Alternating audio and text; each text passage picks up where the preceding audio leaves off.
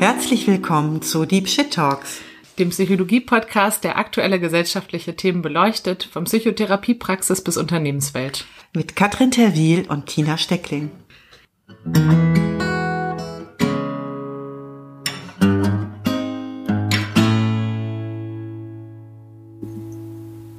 Hallo Tina.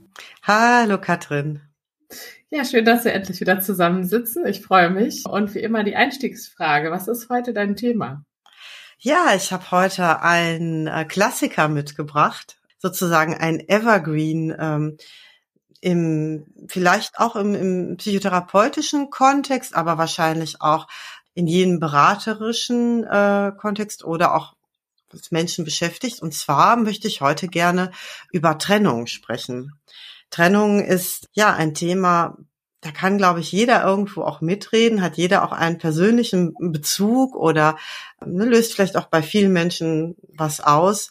Und ähm, so wie es halt dauerhaft, glaube ich, immer ein aktuelles Thema bleiben wird, hat es, glaube ich, jetzt auch gerade ähm, in Zeiten der Pandemie und der Restriktionen wahrscheinlich noch mehr Aktualität denn je.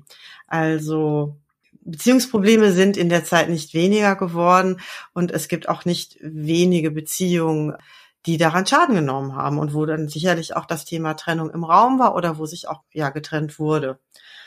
Und wie du ja weißt, habe ich ja in meiner Praxis auch so ein bisschen diesen Beziehungsschwerpunkt und da kommen natürlich Menschen mit dem Thema, entweder weil sie, weil sie Angst davor haben, dass sich getrennt wird, weil sie sich trennen wollen oder es nicht genau wissen, unentschieden sind, weil sie über eine Trennung nicht gut hinwegkommen Manche Menschen trauen sich gar nicht in Beziehungen aus Angst vor Trennung. Auf jeden Fall, ja, ist das auch so ein bisschen äh, thematisch mein täglich Brot. Und trotzdem bleibt es auch ein, ein, für mich auch ein ganz komplexes und auch ganz vielschichtiges und großes Thema. Also da ist nichts alltäglich dran. Ja, für mich ist das natürlich im Moment durch die nicht vorhandene Psychotherapiepraxis weniger der Fall, aber es gibt natürlich im beruflichen Sinne auch immer mal Trennung von Firmen, von Mitarbeitenden oder auch wenn man sich ne, von jemandem aus dem Team verabschiedet, Talente gehen lassen. Ich dachte gerade auch nochmal an den Krieg, der zu Trennungen führt und äh, auch nochmal so an frühe biografische Trennungen. Mal sehen, wo wir heute landen, welcher so der Schwerpunkt wird. Ich denke, zum Thema so partnerschaftliche Trennungen können wir am meisten sagen. Und wir sind ja auch heute nicht alleine haben, haben wieder jemanden zu Besuch, haben eine ebenfalls Podcasterin zu Gast, nämlich Ricardia, hat den Bitch Brief Podcast und auch ein Buch über Trennung geschrieben. Und wir freuen uns heute zu dritt zu sein. Und Ricardia, du, du kannst dich auch gerne selbst nochmal vorstellen. Danke, danke. Ja, Ricardia Bramley bin ich und wie Katrin ja gerade schon gesagt hat, habe ich ein Buch geschrieben über Trennungen, das gerade beim beim Publishing House liegt und hoffentlich dann auch durch die verlegt wird. Ich habe auch einen Podcast, genau Bitch Breathe. Da spreche ich allerdings nicht nur über Beziehungen, zwar viel. Also gerade haben wir über polyamoröse Beziehungen gesprochen, das dann vielleicht nach der Trennung. Aber das sind so äh, unter anderem auch Themen, die in dem Podcast behandelt werden und ich arbeite auch als Sprecherin seit ganz langer Zeit. Und das Buch habe ich eigentlich geschrieben, nicht wie ihr aus einer gewissen Expertise heraus oder aus einem äh, ja beruflichen Kontext, sondern weil ich, wie ich immer sage, aus Versehen Breakup-Expertin geworden bin und es mir wichtig war, ein Buch zu schreiben, das ich unheimlich gebraucht hätte während einer meiner ja doch eher schwereren Trennungen. Da hätte ich mir so ein Handbuch quasi sehr gewünscht und jetzt habe ich es einfach selber geschrieben. Toll, das klingt total spannend und ja, schön, dass du da bist. Danke, ich freue mich. So, ja, wie wollen wir denn ins Thema einsteigen? Ich habe schon gemerkt, als du gerade so angefangen hast zu sprechen, ach, dachte ich, red gerne direkt mal weiter. Was war das, was gefehlt hat oder warum hm warum waren die Breakups so schwierig, dass du dir was in die Hand gewünscht hättest? Oder andersrum, was, was hast du dann formuliert, was, äh, was du denkst, was hilfreich sein könnte? Das könnten ja so die beiden Einstiegspunkte sein. Ja. Also zum einen habe ich bei einer Trennung, die wie gesagt besonders schwierig war, gemerkt, dass wenn eine Trennung stattfindet, es eben nicht nur darum geht, dass zwei Leute jetzt getrennte Wege gehen, sondern äh, da gehen Träume zu Ende. Träume, die, die nicht mehr erfüllt werden, vor allem nicht mit dieser Person. Es werden Versprechen gebrochen, auf die man sich unheimlich verlassen hat. Die ganze Weltanschauung kann sich ändern, weil man von anderen Fakten ausgegangen ist, als sie sich dann letztendlich präsentiert haben. Der Freundeskreis wird neu aufgemischt. Wenn Kinder involviert sind, dann geht da eine Kaskade von Ereignissen los, die man nicht immer voraussehen kann. Und mir war es einfach wichtig, okay, was kann jemand tun? Was sind konkrete, wie wir im Englischen so schön sagen, actionable steps? Weil das, das, den Trennungsschmerz hast du wahrscheinlich sowieso. Selbst wenn du dich trennen wolltest und sagst, mein Gott, endlich ist es soweit, du hast trotzdem Trennungsschmerz, glaube ich, behaupte ich jetzt mal. Und mir ging es aber darum, ich war sehr eingefroren nach meiner Trennung zum Beispiel. Ich actionable steps, are you kidding? Ich komme gerade mal vom Sofa runter so ungefähr und ich hätte wirklich etwas gebraucht, das mir sagt, pass auf, das sind die ersten drei Anrufe, die du machst, gerade wenn es um eine Scheidung oder auch rechtliche Dinge geht zum Beispiel. Hier sind die Leute, auf die du dich verlassen kannst. Das sind die Services, die dabei unterstützen. Und hier sind die Mindsets, die du, wenn du dann wieder Bock hast auf Mindset, weil sowas willst du ja gar nicht hören am Anfang, vielleicht einsetzen kannst, um über dieses Ganze, was da so konvergiert, hinwegzukommen. Und auch nicht in die Geschichten zu verfallen, die du dir sonst noch um diesen Breakup erzählst. Klar ist der schwierig, aber er muss jetzt nicht genauso sein wie der Breakup von 2002 oder das erinnert mich so an den Typen von 79 mhm. oder keine Ahnung, ne? Sondern dass dieser Breakup alleine existiert, dadurch auch seine Validität hat, mit dem man umgehen muss. Ja. Ja. Äh, ich nicke so an, äh, an ganz vielen Stellen. Ähm, ich habe mal gelesen und ich fand das auch sehr stimmig. Ich weiß jetzt nicht, ob das eine, eine wissenschaftliche Evidenz hat, aber dass ein, also das Maß des Liebeskummers hat nicht so viel damit zu tun, wie lange man zusammen war, sondern wie, wie groß die Träume waren, ne? wie sehr man glaubte, dass es das jetzt ist, dass das die große Liebe ist. Und ich, das dachte ich gerade, ja, das passt sehr. Und ähm, ne, weil ich manchmal auch Menschen äh, vor mir sitzen habe, die sagen, Mensch, ähm, so weit fortgeschritten war diese Beziehung ja eigentlich noch gar nicht. Aber es war ähm, ja, es war mit so viel Hoffnung verknüpft, oder ne, dass es das jetzt ist und dass jetzt sich vielleicht ganz viele Sehnsüchte endlich einlösen und da vielleicht auch sehr sich sehr geöffnet wurde und ne, von Versprechen oder auch von gebrochenen Versprechen so sprichst, ne, sich darauf so einzulassen und darauf zu vertrauen, dann ist das natürlich ein sehr sehr einschneidendes schmerzhaftes Erlebnis dann natürlich, wenn das, wenn das dann nicht so ist. Und dann kommen natürlich auch noch Faktoren hinzu, ne? Also wenn du sagst, es geht vielleicht dann auch irgendwie um, was ist um gemeinsame Elternschaft oder was ist vielleicht auch, wenn es die Hoffnung gab, dass es dann vielleicht erst auch nochmal zur Elternschaft kommt äh, und es dann nicht kommt, ne, da auch wirklich auch noch mehr als nur das Partnerschaftsthema dranhängen kann. Vielleicht wollte man mit diesem Partner auswandern und das gesamte Auswanderungsvorhaben äh, wird jetzt nicht mehr stattfinden, weil das nur zu zweit ging, ne? Oder man hatte irgendwie auch noch gemeinsame berufliche Pläne oder was auch immer. Das klingt jetzt so banal, aber das ist es, glaube ich, nicht, weil dass äh, auch wenn es jetzt gute Gründe gab, warum das vielleicht äh, nicht weitergeführt wird, dass es nicht so einfach mal eine Alternative aus dem Hut zaubern kann und dann da erstmal vor dem steht, was einem weggenommen wurde. Und das ist, ich glaube, ja, so, so ein existenziell bedrohlicher Zustand eigentlich, ne, wo es wirklich ans Eingemachte gehen kann. Ja, und weil Breakups ja eine konventionelle, ähm, äh, ein konventionelles Ereignis im Leben eines Menschen sind, tendiert man auch genau, wie du schon sagst, zu dieser Banalisierung. Aber die Wahrheit ist ja, sie sind trotzdem traumatisch, sie sind schwierig, es kommen viele Faktoren zusammen. Und nur weil jeder schon mal ein Breakup hatte oder zehn, ist es noch immer nicht leichter dadurch. Das ist wie wenn man sagen würde, dass man sich an bestimmte Dinge gewöhnt. Also wenn beim fünften Mal in meinen Zahn gebohrt wird, dann tut's immer noch weh. Nur weil ich jetzt schon viermal Zahn gebohrt bekommen habe, heißt es nicht, ja, fürs fünfte Mal bin ich jetzt voll gang ho und halt das tierisch durch, sondern nein, es tut schon wieder weh. Jetzt ist halt ein anderer Zahn und vielleicht ein tieferer Nerv, aber es ist halt nicht weniger unbedingt. Und das war mir so nicht so ganz klar. Ich dachte, es wird auch ein Befreiungsmoment da sein. Der kam auch, ne, weil bestimmte Dinge muss ich nicht mehr machen, weil der jetzt nicht mehr da ist oder die, ne. Aber das Befreiungselement war nicht so stark wie der Verlust letztendlich. Und ja, der, der wird nie alt, sozusagen, dieses jemanden verlieren, wird nicht ähm, banal. Schönes Beispiel mit dem Zahn. Ne? Es ist tatsächlich äh, hirnphysiologisch so, dass durch äh, starkes, dauerhaftes Schmerzerleben man eher empfindlicher wird. Also man stumpft nicht ab.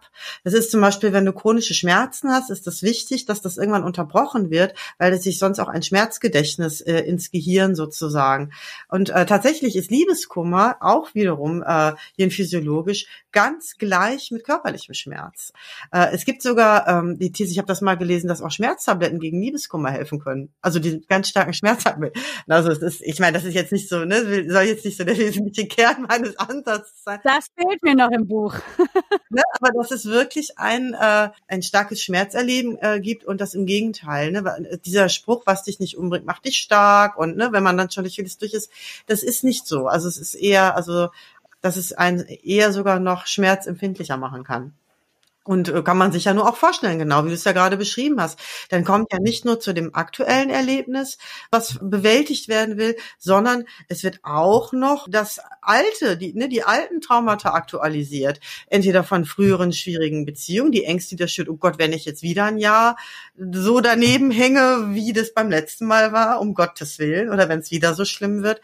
Plus, dass das, und da kann Katrin sicherlich als äh, mit der tiefen psychologischen Sicht doch einiges zu sagen, dass es auch tatsächlich auch Depressionen und so weiter auch auslösen kann, weil es auch wirklich an ungelöste Konflikte und frühere äh, Beziehungs- oder Bindungserfahrungen, ne, das auch äh, anstoßen kann und wirklich da auch nochmal so ans, ne, das Eingemachte hochholen kann. Das ist halt auch äh, nicht so selten. Ja, ich habe gerade also einmal zu dem Punkt natürlich genickt, weil ähm, sagen wir mal, verlassen werden. Viele haben sogar auch so Verlassenserfahrungen, an die sie sich gar nicht mehr erinnern, ganz frühe zum Beispiel wenn ich daran denke, was so ich aus der Generation meiner Eltern teilweise gehört habe, dass die Großeltern empfohlen bekommen haben, wenn sie schon ein, zwei Kinder hatten und angestrengte Mütter waren. Also meine Großmutter hat sowas äh, empfohlen bekommen, zum Beispiel. Also, dass sie dann das Kind doch bitte nur zum Füttern rausholen soll und ansonsten einfach schreien lassen sollen. So, das heißt, äh, das sind natürlich Erfahrungen, ähm, die, ähm, dazu muss man wissen, Kinder haben keine Objektkonstanz, nennt sich das in der Psychoanalyse. Das, ähm, das heißt, die verstehen doch nicht, dass wenn jemand nicht sichtbar ist, dass die Person trotzdem da ist. Das entwickelt sich erst mit der Zeit, so ab äh, etwa anderthalb. Und das heißt, am Anfang ist es jedes Mal, wenn jemand nicht sichtbar ist, so, als wäre die Person weg und zwar für immer und als würde sie nicht wiederkommen. Das heißt, wir haben alle ganz traumatische Trennungserfahrungen, die eben weitreichender oder weniger weitreichend sind, je nachdem auch, wie so die Erziehung war oder ob jemand da war überhaupt früher. Und vielleicht auch sowas wie eine frühe Trennung von, von Eltern oder vielleicht auch ähm, alleinerziehend aufgewachsen und ne, vielleicht jemand, die andere Person gar nicht kennengelernt, aber irgendwie macht's, ähm, macht's von allem, was wir wissen, doch was äh, und kommt oft irgendwann wieder hoch. Und dann habe ich eben noch gedacht, naja, bei Trennungen geht es ja auch noch, finde ich, noch um zwei andere Sachen. Einmal äh, ist da oft so eine, so eine zwischenmenschliche Enttäuschung oder so ein unfair Erleben, irgendwie, wenn, wenn einem was zugestoßen ist oder jemand irgendwie unfaires Feedback gegeben hat oder falsche Versprechungen gemacht hat oder so, also dass das so schwer aufzulösen ist und man oft da irgendwie so sitzt mit dem, wie, wie konnte das passieren oder wie, warum habe ich das nicht eher gemerkt? Also so ein unaufgelöster Beziehungskonflikt in dem Moment und das zweite, das, was dann danach kommt. Ähm, also das jetzt wieder alleine sein oder wieder auf die Suche gehen müssen und vielleicht zusätzlich dann, wenn du gerade sagtest, ähm, der Kinderwunsch zum Beispiel, der sich nicht verwirklicht hat, dann mit dem, oh Gott, und jetzt muss ich so, ne, wenn ich irgendwie die Uhr tickt und jetzt bin ich voll needy auf der Suche und muss jetzt immer sagen, hallo, möchtest du bei mir einziehen und mit mir Kinder haben? Also nicht, dass das von allen der Lebenstraum ist, ne? ihr versteht, versteht mich schon, ähm, aber dass das so dieses, was kommt jetzt als nächstes, noch oben drauf kommt, zusätzlich zu dem, was habe ich verloren. Ja, es hat eine Endgültigkeit, ne? Da hat jemand eine Entscheidung eigentlich auch für mich getroffen, durch sein Verhalten vielleicht oder weil ich mich entschlossen habe zu gehen. Mhm. Aber letztendlich hatte ich nicht volle Autonomie darüber, wie das Ding jetzt weitergehen wird. Ob das Ding weitergehen wird. Und ich glaube, je nachdem, wie gesagt, wenn sich Fakten anders präsentieren, als man sie ähm, ja angenommen hat, dann hast du ja auch noch mal diesen, das ist wie so ein, wenn dir so der, der, der Boden unter den Füßen weggezogen wird. Also dieses Gefühl, Moment mal, Aber es geht eben darum, immer wieder äh, zu sehen, okay, wo lag ich falsch? Warum lag ich falsch? Wie konnte das passieren? Und diese Fehlersuche und für mich, und das kommt auch in dem Buch so ein bisschen raus, war immer wichtig, okay, gut, alles klar, ich habe jetzt die Fehlerquellen, ich habe gesehen, was ich falsch gemacht habe. Ich habe aber keine Lust, mich in dieser wirklich endlos scheinenden Phase der Selbstgeißelung aufzuhalten, weil irgendwann ist auch mal gut.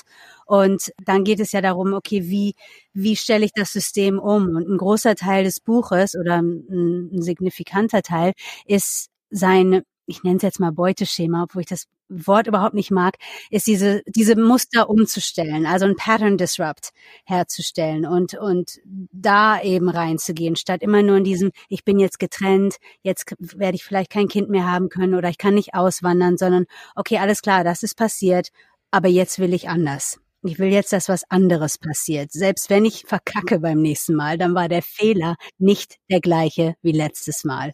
Damit kann ich leben. Mit den gleichen Fehlern kann ich nicht leben musste gerade schmunzeln, weil da kommt auch so ein spannendes tiefenpsychologisches Konzept.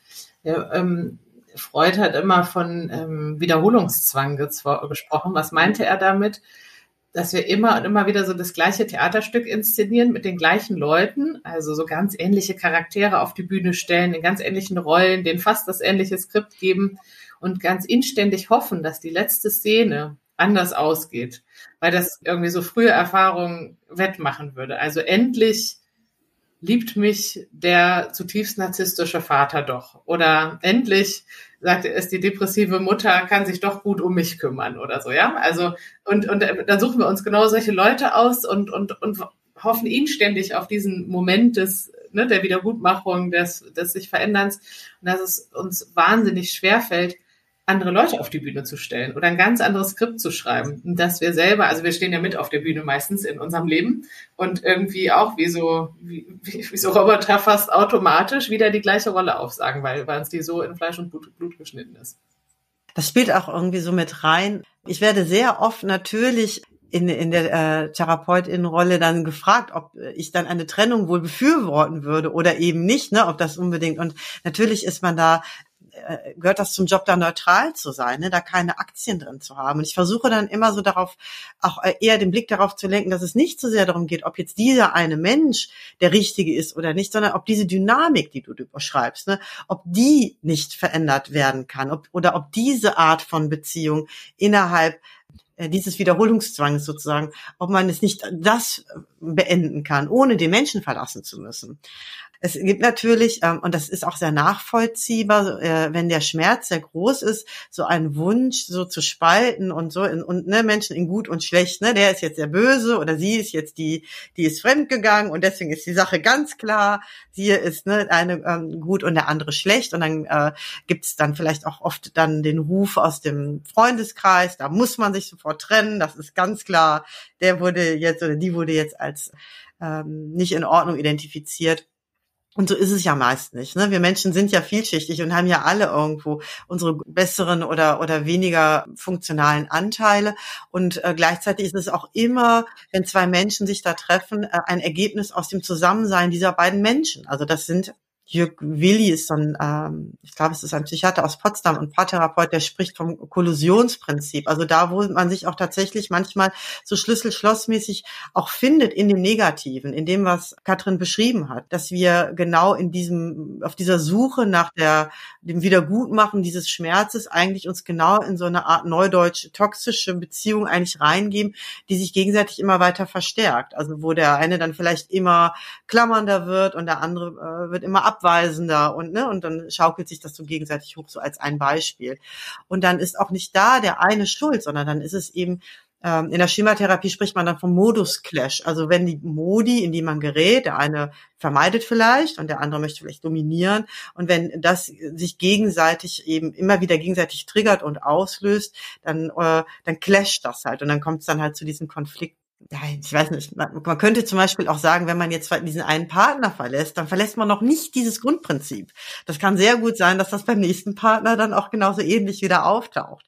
Von daher lohnt es sich zumindest hinzuschauen, was sind auch meine eigenen Anteile darin oder auch was ist da, in was gerate ich da und kann ich diese Art von Interaktionsmuster, wie du es eben auch sagtest, Ricardia, ne, das ist so wichtig, äh, komme ich da raus, aus diesem alten Drama und was dann einfach auch eine, äh, Chance macht, dass das Ganze ein bisschen erfüllender wird und man darin auch eben nicht nur in der Vergangenheit eigentlich sich weiter mit seinen Eltern streitet sozusagen, sondern auch dem Menschen begegnet, mit dem man da zusammen ist. So, ne? Ist jetzt ein bisschen übertrieben gesagt natürlich. Ne? Das ist natürlich auch, hat auch mehr Facetten. Aber genau, also da spricht man halt in der Schematherapie halt so eine, dass der Partner dann halt sozusagen so ein Schema dann aktiviert und man miteinander dann da so reingerät. Wobei ich wirklich glaube, also ich bin eine sehr große Verfechterin dessen, dass man sein Muster umstellen kann. Äh, ich habe das mir selber bewiesen. Ich habe ja gesehen, wen ich danach gedatet habe und muss sagen, 180 Grad das andere und, und sehr, sehr zufrieden und glücklich gewesen. Es braucht allerdings wahnsinnig viele Versuche und auch zu schauen, okay, welche Strategien funktionieren. Ne? Da gibt's ja die Familienaufstellung, du kannst dir deine Gebärmutter segnen lassen, du kannst, ne, also ich meine, in Berlin gerade oder überhaupt in den größeren Städten inzwischen in der Szene, ob sie psychotherapeutisch ist oder spirituell oder beides angehaucht ist, gibt's ja unglaublich viele Tools, wie wir sie ja so gerne nennen. Und ich habe halt gesagt, alles klar, ich mache alles, weil ich so determiniert war, das ist jetzt durch was auch immer da passiert ist, es soll eben so nicht mehr passieren. Und das ist mir auch gelungen. Aber ich weiß, welche Dedication, also welche, welche Hingabe das braucht. Also das ist wirklich ein Commitment und viele, viele Irrwege. Und da habe ich immer wieder gemerkt, es waren oft so, Trendtopics. Jetzt ähm, ein Trendwort gerade ist zum Beispiel Trauma. Es taucht überall auf. Ich kann selber nicht beurteilen, wann etwas ein Trauma ist, wann nicht. Ne, dazu müsste ich wirklich eine Expertin sein wie ihr. Aber sich da auch durchaus umzuschauen, aber nicht unbedingt alles, was jetzt da gerade kommt, trifft auch auf mich zu. Und bei einem Konzept fiel es mir besonders negativ auf, weil jetzt ist so immer mehr der Trend, Du musst dich erst selbst lieben, bevor du in einer Beziehung bist. Du musst erst deine Fehler aufdecken. Du musst erst, ich denk mir echt, Alter, wie viel Hausaufgaben denn noch, bis ich endlich in einer glücklichen, gesunden Beziehung sein darf. Und das Geile daran ist, nur die Frauen. Die Frauen sind alle am Selbstoptimieren. Die, die, die häuten sich so schnell, die sehen aus wie eine Raupe auf Speed und glauben, dass das es jetzt ist, das wird der Garant sein, dass die, dass die Beziehung kommt, dass sie richtig wird. Und die Wahrheit ist, ich darf Fehler machen. Ich kann mich total verirren. Das ist doch nur wichtig, dass ich mich einfach bemühe und immer wieder gucke, okay, weißt du was? Oh, das tut ganz schön weh jetzt, was hier gerade passiert. Ich will anders. Und dann drehe ich halt ab und gehe in eine andere Richtung. Und da immer wieder neugierig zu bleiben, das war die allergrößte und, und auch wichtigste Aufgabe für mich, weil sie wirklich zum Erfolg führt. Boah, da sprichst du echt was ganz Wichtiges an. Ai, ai, ai. Das, das ist wirklich äh, gefährlich. Ne? Also so, ein, so eine Trennung ist natürlich ein totaler Angriff auf Selbstwertgefühl. Und wenn man da so gestrickt ist, dass man das nicht nur abwehrt, dann kann das natürlich dazu führen, dass man sich komplett in Frage stellt. Ne? Und ich weiß nicht, ich will das jetzt nicht unbedingt jetzt so geschlechtsmäßig so aufteilen, dass vielleicht Frauen sich mehr selber in Frage stellen ich habe es vielleicht ein bisschen häufiger beobachtet, aber das ist jetzt halt jetzt ist jetzt nicht wissenschaftlich untermauert. Aber es ist auf jeden Fall dadurch ist man natürlich in einer total verletzbaren Lebenssituation. Ne? Wenn äh, wenn sozusagen Feuer frei auf den eigenen Selbstwert, äh, ist es meine Schuld? Was habe ich falsch gemacht? Alle sämtlichen, also ne, inneren Kritiker auf den Plan gerufen und die dürfen dann jetzt los.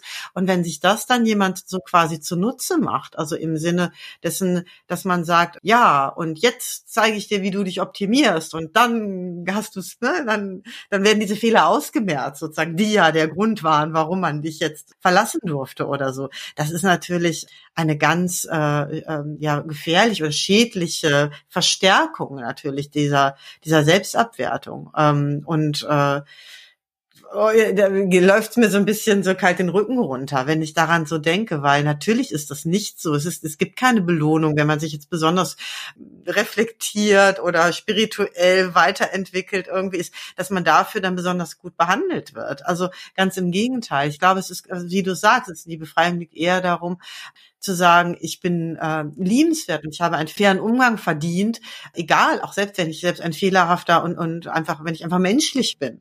Und das hat damit nichts zu tun. Ich finde das so süß irgendwie. Manchmal sind ja auch solche so NRW-Sprichworte da, so platt sie sind, da manchmal auch so richtig, ähm, ne, so wie die Oma sagte, beim äh, beim Richtigen kannst du nichts falsch machen und beim Falschen nichts richtig. Ne, so, also so ein bisschen, das will ich jetzt nicht sagen, dass es immer so einfach ist, aber diese Haltung mit, so wie du bist, ist es erstmal grundsätzlich gut. Und wenn es nicht gut läuft, ne, dann stell dich nicht erst selbst in Frage. Ne, dann ist es vielleicht einfach auch nicht so der gute Match. Ist ja eigentlich erstmal eine ganz gesunde Herangehensweise, was eben auch hilft, vor allem so, ähm, ich sag mal so salopp, die Gurken auszusortieren.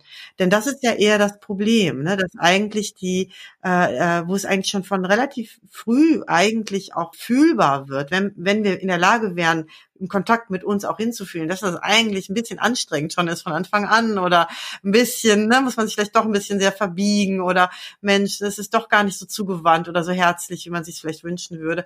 Und wenn man dann auf den Trichter kommt, ich muss jetzt hier nur irgendwie besser fitter, schicker, reflektierter oder spiritueller sein, das ist natürlich dann, ähm, puh, ich wollte gerade sagen, wir sind der Weg ins Unglück, aber es ist auf jeden Fall wahrscheinlich nicht der Weg ins Glück. Und äh, da, äh, ähm, glaube ich, kann das dann helfen, gerade die Gelassenheit, die du beschreibst, zu sagen, ja, mag ja sein, dass ich auch irgendwie ne, auch nur Mensch bin und trotzdem habe ich ein, ein Anrecht darauf, ähm, mich hier gut zu fühlen, dann auf jeden Fall schneller bemerken lässt, wenn was schräg ist. Und das, dann ist man, glaube ich, zumindest ein bisschen besser aufgestellt, auch wenn es dann zu schlechter Behandlung oder zu unschönen Erlebnissen oder Enttäuschungen kommt, wenn, wenn ich nämlich sehr auf dem Trichter bin, nein, das hängt jetzt von mir ab, ob das gut läuft, dann muss ich mich ja schon auch öfter verleugnen und sehr eher verlassen und werde in der Tendenz eher auch abhängiger davon, dass das jetzt gut laufen muss, weil ich da jetzt ja schon auch so wahnsinnig viel rein investiere und mein Selbstwert da immer mehr dranhänge. Und wenn das dann nicht hinhaut, dann ist es natürlich Vollkatastrophe. Also von daher finde ich, ist das echt ein wichtiger Punkt. Also gut, dass wir darüber sprechen, so. Also für alle, die zuhören eben auch so äh, genickt, weil, weil das auch in einigen unserer anderen Folgen so auftauchte, diese, ob jetzt bei Body Positivity oder ähm, irgendwie jeder ist seines Glückes Schmied irgendwie, ne, so nach dem Motto, man, wenn man nur will, kann man, hat man alles in der Hand und äh, im Umkehrschluss, wenn irgendwas schief läuft, ist man selber schuld. Da, da geht es bei so vielen Themen, finde ich, darum, die richtige Balance zu finden. Ne? Das ist ähm, bei fast allen Menschen, die mit einer psychischen Erkrankung in Psychotherapie kommen, die brauchen mindestens genauso viel Verständnis dafür, dass sie nicht mal eben aus ihrer Haut können und es nicht mal ebenso in ihrer Hand haben und nicht einfach durch, sie müssten ja nur mal um den Block laufen, ne, ihre Antriebslosigkeit loswerden. Also ganz viel Verständnis dafür, dass es nicht einfach ist und man nicht einfach mal so sein Leben ändern kann und andererseits genauso viel ja, hinhorchen, was aber vielleicht doch veränderlich ist, ne, um nicht in so eine Hilflosigkeit zu kommen. Ich finde, bei Trennung ist das irgendwie ähnlich, muss ich sagen. Also dass, dass man auch, glaube ich, nicht damit geholfen ist, sich immer zu fragen, was hätte ich noch anders, hätte ich anders aussehen müssen, mich anders verhalten müssen und so weiter. Und andererseits natürlich äh, die Frage, was liegt im Bereich des Kontrollierbaren für mich, was kann ich ausprobieren, an was möchte ich arbeiten, jetzt auch nicht verkehrt ist, im Sinne von, ähm, ja, egal ob das jetzt Habits sind oder Muster oder ne, ich kenne äh, auch Leute, die dann gesagt haben, so beim nächsten Mal Tindern gebe ich das Handy an eine Freundin und die sucht mal aus, ja, und absichtlich ganz anders, als ich sonst aussuche. Und äh, da gab es ganz spannende Begegnungen. Also was ich damit sagen will, man kann ja durchaus auch mal irgendwie, ähm, äh, wie du sagst, Action über Steps unternehmen oder reflektieren. Aber insgesamt dieser Trend von, äh, man muss ja nur wollen oder äh, weiß ich nicht, man muss nur an sich arbeiten und sonst selber schuld, der schlägt mir eh, ich wollte gerade sagen, auf den Magen, aber äh, also ver verärgert mich oft. Und jetzt habe ich gerade den, den Fall von, ach so, da mir fehlt noch eine Sache ein, und zwar, was, was viele beschäftigt, würde mich interessieren, was ihr dazu sagt. Bei Trennung ist die Frage, ich bin jetzt irgendwie an, also einmal, ich bin an so eine Unzufriedenheit gekommen, jetzt nach drei, vier Jahren, ähm, und so möchte ich eigentlich Partnerschaft nicht verbringen, so stelle ich mir das nicht vor. Ich weiß nur nicht, ob das sozusagen mein Schicksal ist und einfach das, was so das Maximum dessen ist, was ich empfinden kann und äh, was mich jetzt immer wieder verfolgen wird oder was jetzt an dieser Beziehung liegt und irgendwo wartet was anderes auf mich. Also diese ständige, gibt es da noch mehr oder auch nicht? Oder ist es das? Ist es das, was typischerweise passiert nach ein paar Jahren? Das, glaube ich, ist eine große Frage. Und das Zweite, wie viel erwarte ich von der anderen Person auf mich zuzugehen und sich für mich zu verändern? Weil irgendwie so ein Stück weit hat man das ja schon im Kopf.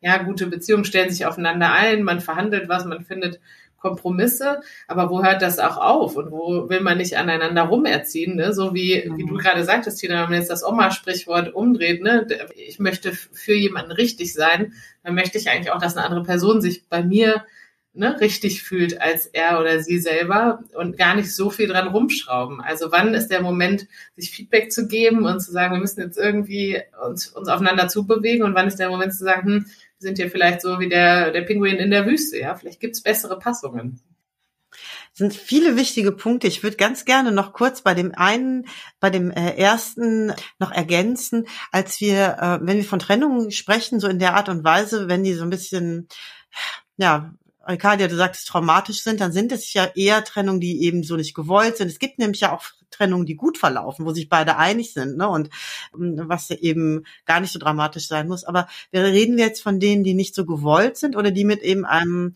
großen Vertrauensverlust einhergehen oder mit irgendeiner, ne, einem dramatischen Erlebnis. Und da wollte ich nur noch ähm, ergänzen. Ich habe zwar vorhin gesagt, dass es vielleicht wahrscheinlicher ist, dass man darin etwas besser aufgestellt ist, wenn man zuvor mehr so, ich sag mal, ne, die eigene Partei ergreift, ne, oder so ein bisschen näher bei sich bleiben darf. Nichtsdestotrotz und das erlebe ich häufiger, dass Menschen kommen.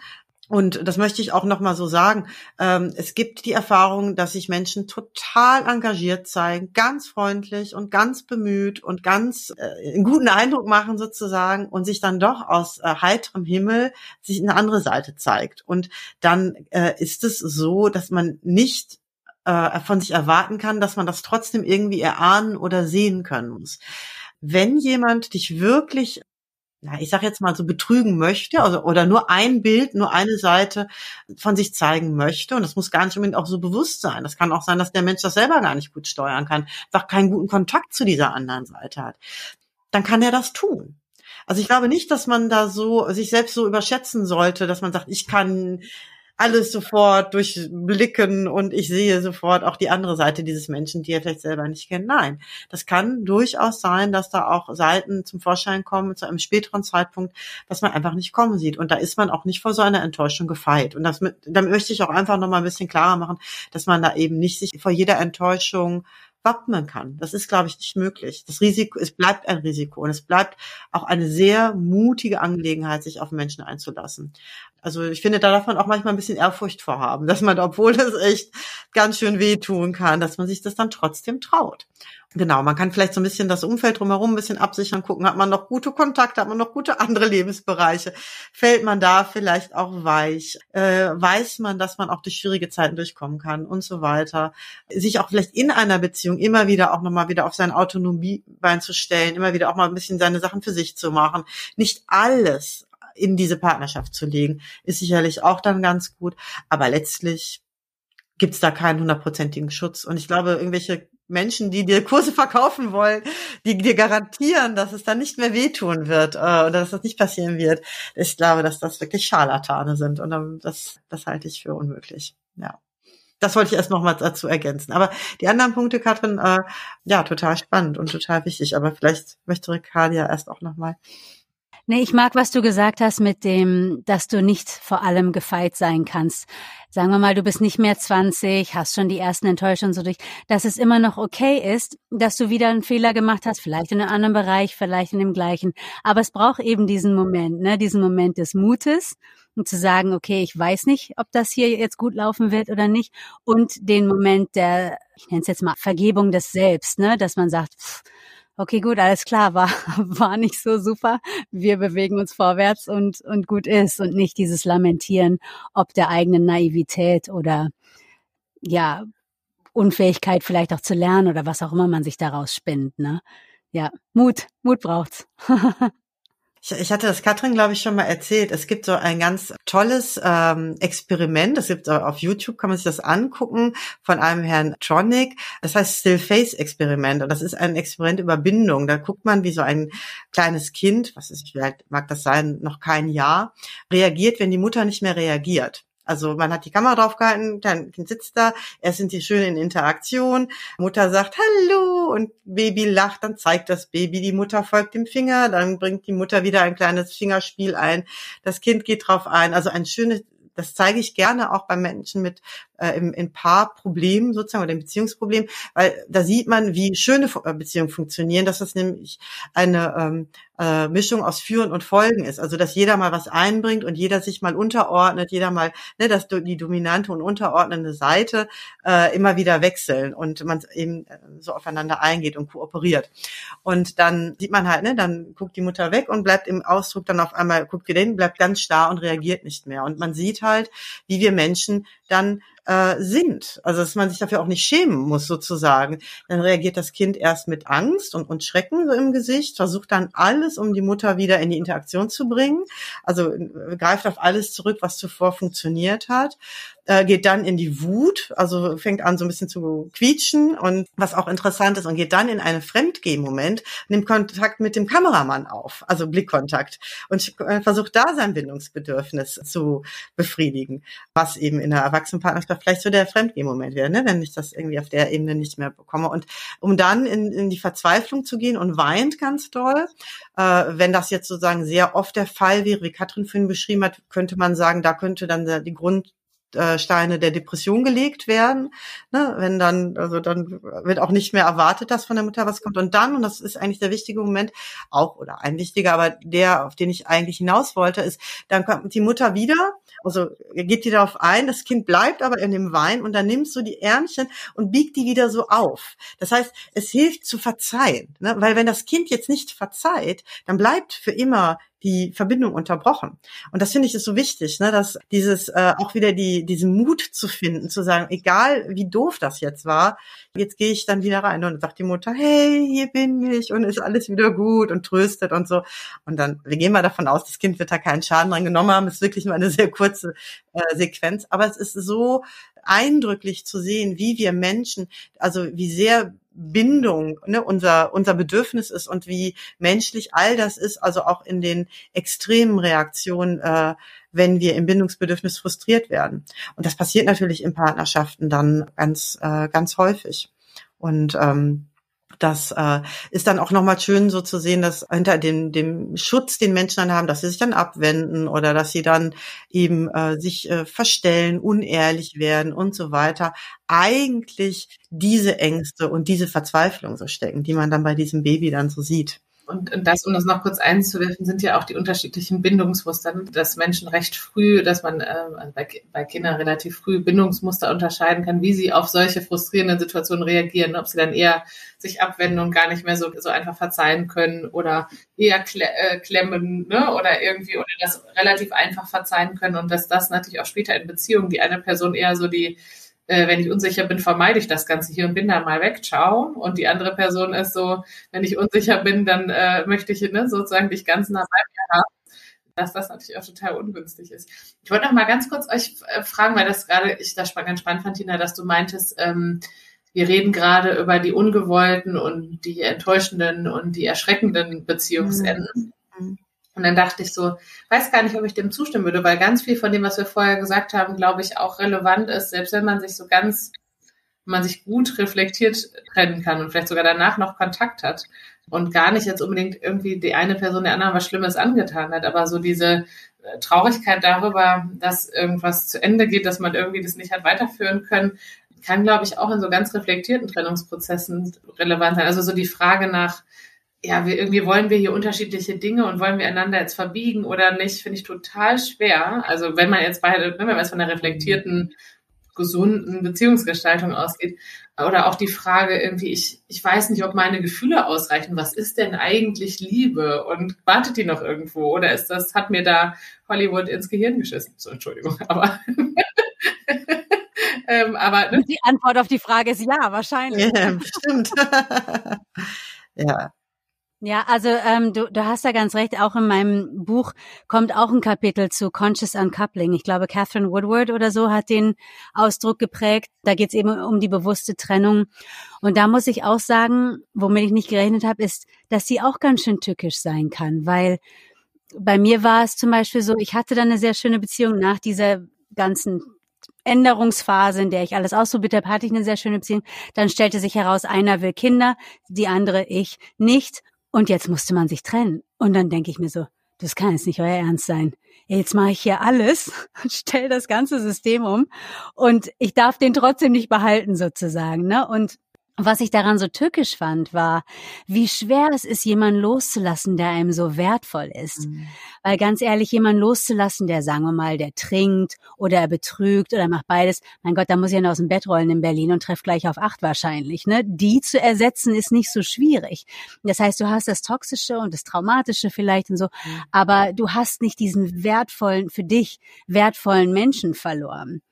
Aber dieses bewusste Trennen von jemandem, den du eigentlich immer noch liebst, das ist, ähm, das ist nicht ohne. Und äh, deswegen habe ich auch mich dazu entschlossen, darüber zu schreiben, weil das auch eine gewisses ja, ein Talent fürs fürs Loslassen. Äh, das heißt wirklich, da kommt wirklich dieser Ausdruck Surrender, den ich nie gut auf Deutsch irgendwie übersetzen kann.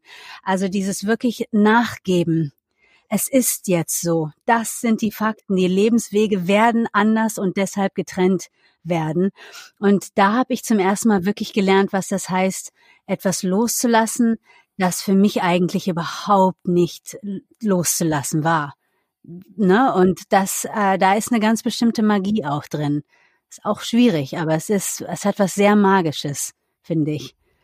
Vor allem, wenn man in Kontakt bleibt, dann ist das schon ähm, eine schwierige Aufgabe. Aber wenn der Mensch so wertvoll ist und man sagt, boah, wieso muss ich jetzt auf alles verzichten, nur weil diese eine Sache nicht kongruent ist, dann äh, muss man sich entscheiden, dass es eventuell schmerzhaft weitergeht, weil man im Kontakt bleibt. Aber auch da gibt's ja Wege, wie man das wie man das navigiert. Aber es ist nicht ohne, wollte ich dazu nur sagen. Total. Nicht nur die schweren und toxischen Breakups sind schwer. Absolut. Und es ist ja auch, also es ist sogar, finde ich, äh, kann es auch sehr schwer sein, selbst wenn man, wenn beide oder auch die Person, die sich trennen möchte, das wirklich absolut will und ganz klar weiß, ich möchte diese Beziehung nicht, diese romantische Liebe ist nicht da. Und trotzdem kann ja dieser Mensch für einen unglaublich viel bedeuten. Also äh, beste Freund sein, Vertrauter, Familie, der äh, ja mit dem eigentlich nur alles funktioniert. Also so ist und auch äh, wie gesagt, wenn das äh, gar nicht unbedingt in Frage steht, bedeutet das ja auch einen Verlust auf so vielen Ebenen. Also mal abgesehen davon, dass vielleicht irgendwie die Wohnsituation sich ändert, der Freundeskreis ändert sich, die morgendlichen Rituale ändern sich, wer das Altglas wegbringt, ändert sich, äh, das ganze Leben ändert sich. Und das ist natürlich auch einfach ein, jetzt mal so ein bisschen nüchtern betrachtet, ein riesiger Energieaufwand. Also das ist ja, ein, wenn das Ganze, die alle Rituale, alles Selbstverständliche, alles, was du sonst wie irgendwie miteinander dir so aufgeteilt hast, dann nicht mehr so ist, ist es erstmal natürlich ein Abschied und sehr traurig. Es könnte ja auch einfach sein, als wäre jemand gestorben. Also ne, es ist ja äh, dieses Zusammensein ist ja irgendwo ein bisschen dann wie gestorben und so traurig kann das dann auch sein wenn Menschen glauben, entweder man liebt den noch und dann oder hat ähnliche, ne, eine gemeinsame glückliche Beziehung, dann ist es wertvoll und dann ist es schützenswert und wenn es das nicht ist, dann ist es auch egal, dass es nicht mehr da ist. Das ist, glaube ich, ein großer Trugschluss. Und äh, manchmal wird Menschen, die sich selber getrennt haben, dann auch nicht so diese Trauer so zugestanden. Aber die kann äh, ganz genauso groß sein. Also auch wenn vielleicht ja auch äh, äh, Träume, die sich nicht eingelöst haben und einfach auch etwas an, an Zuhause und Geborgenheit, was dann trotzdem geht. Und das, ja, ich frage mich, wie du das geschafft hast, dann da so dran zu bleiben. Ich, ich finde, also ich, ich hüte mich auch davor, pauschalen Rat zu geben. Nichtsdestotrotz kann es sein natürlich, dass wenn man da sehr in diesem Abschiedsschmerz ist, äh, dass es dann schwieriger ist, ich sag mal, so eine Klarheit darin zu gewinnen. Ne? Wenn, wenn es jeden Tag immer wieder so angestoßen wird, da denke ich, wie bei allen sehr aufwühlenden Situationen kann ein gewisser räumlicher Abstand oder eine gewisse Distanz über einen gewissen Zeitraum, ich sage jetzt mal zwei, drei Monate oder so, um sich darin dann nochmal in einer neu zu positionieren, hilfreich sein einfach. Das ist so ein bisschen auch keine Ahnung, wenn du jetzt irgendwie aufhören möchtest zu rauchen, kann es auch hilfreich sein, erstmal nicht in die Kneipe zu gehen oder so. Ne? Also da kann die Veränderung einfach helfen, was Neues zu etablieren und der Abstand macht es dann leichter. Ohne dass das jetzt eine pauschale äh, Rat für alle ist, so, ne? sondern nur so ein Gedanke. Aber ich höre auch, hm, dass es so ein großes, dass, dass es da einen Wert gab für dich, der auf jeden Fall beschützt werden sollte oder erhalten werden sollte. Und da warst du auch bereit, einen schwierigeren Weg zu gehen. Mhm. Also das ist auch etwas, das würde ich nicht für jeden oder jeden Menschen, auch in der Freundschaft oder so zum Beispiel, ne, würde ich das nicht machen. Ich glaube, das Schöne ist am Älterwerden, wenn du sagst, okay, ich bin bereit, diese innere Arbeit zu tun und ich möchte Dinge verändern und so, dann merkst du ja auch im Außen, wie sich das alles neu sortiert und was für Leute da plötzlich auftauchen. Und jetzt hast du Leute, die wirklich hohes Level sind die da sind. Und jetzt kommt aber so eine Trennung zum Beispiel. Dann muss ja die Entscheidung fallen, okay, ich habe ganz schön gearbeitet, damit du hier auftauchst, ne? damit du dich irgendwie manifestierst. Ähm, das lasse ich jetzt nicht sofort wieder los. Aber das ist eine echte Entscheidung, die ich auch bei weitem, wie du schon so schön sagst, keine Pauschallösung, würde ich nicht jedem empfehlen, weil es sehr schmerzhaft ist, mit jemandem in Kontakt zu bleiben, mit dem man eigentlich eine Beziehung haben möchte. Mhm. Und da habe ich auch einen Moment gebraucht. Und auch was du sagst mit dieser Trennung, dass man einfach sagt, hör mal, jetzt mach mal hier sechs Monate oder sechs Wochen und Funkstille, weil ich halte das gerade nicht aus und ich habe auch keine Lust zu warten, bis du eine neue Partnerin hast und dann heißt es übrigens, ich habe jemanden kennengelernt. Oh, so, da möchte ich nicht unbedingt dabei sein, wenn der ganze Teil äh, beginnt.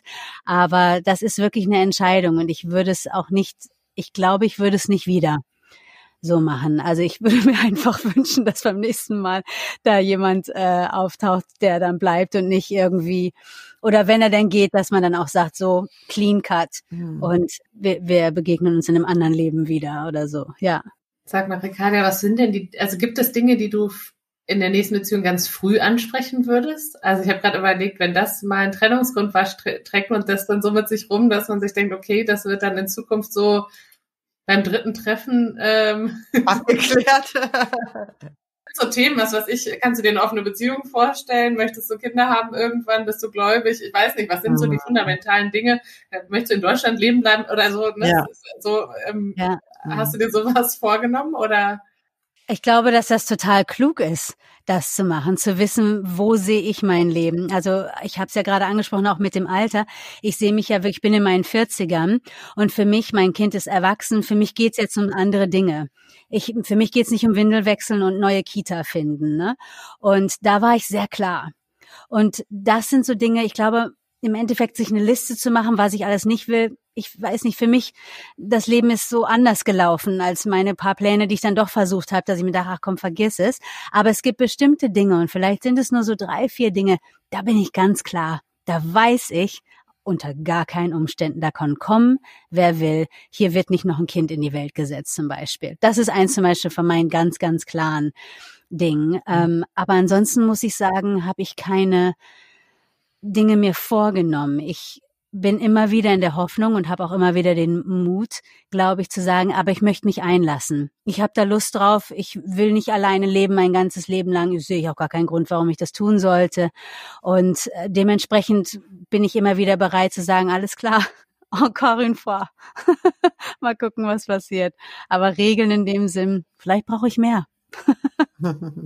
Hättest du denn da so ein, eine Haltung oder ein Rat, Katrin, äh, dass es ähm, bei solchen grundsätzlichen Themen, die eben nichts wirklich mit der mit der Beziehung zu tun haben, sondern eher so individu mit dem individuellen äh, Lebenskonzept und Vorstellungen und Wünschen, das möglichst früh zu klären?